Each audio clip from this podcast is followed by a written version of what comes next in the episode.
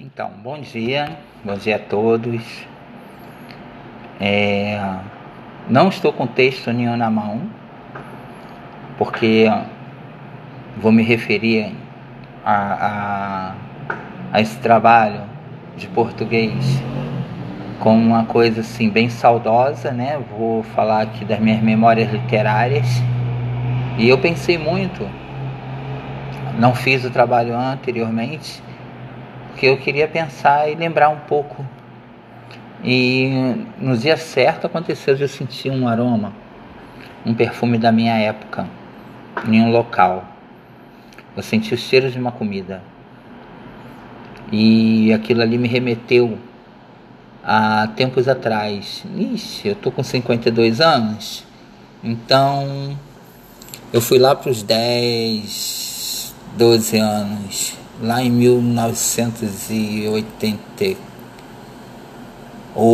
86, por aí, né? Que eu sou de 68. Vamos botar lá, 84. Minto, 74, né? 74, 78, por aí. Era até período de Copa do Mundo, eu lembro direitinho porque lá em casa vivia muita gente, chegava era tudo festa, era uma família muito festeira, era uma rua muito festeira. E como, como a professora falou, né, então lembrar do meio ambiente. Lá tinha um meio ambiente, toda a casa e toda a rua era bem arborizada, né? E toda a casa praticamente, apesar de ser o centro do é, o subúrbio do Rio de Janeiro, é, onde podem falar que é tudo urbano, mas toda casa tinha um pomar, tinha um quintal, tinha plantas que eram bem cuidadas. Eu lembro de, cada, de um cajazeiro, não sei se é assim que fala direito, enorme. Cada cajá que eu não vejo mais hoje, eu vejo praticamente se tiver um pé de cajá não são aquele, não são iguais àquele, àquele tamanho que tinha, né?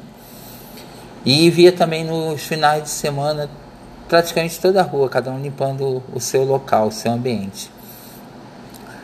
E vi e cresci nesse meio de coisas bacanas, de lugares bonitos, de ar puro.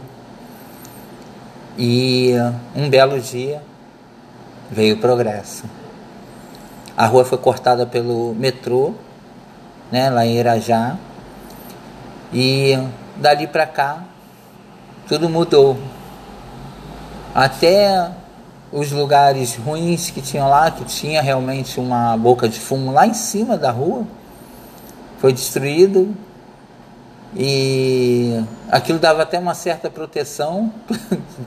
não posso falar que não, porque bandidos que te assaltavam não assaltavam e hoje em dia a rua acabou.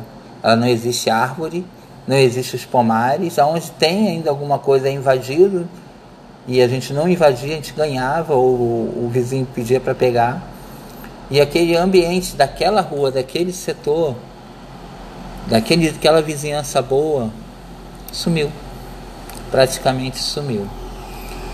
Se eu for hoje lá, virou tudo concreto, tudo virou prédio, virou um quintal com uma piscina de plástico. E naquela época não era. Ah, comida da minha mãe.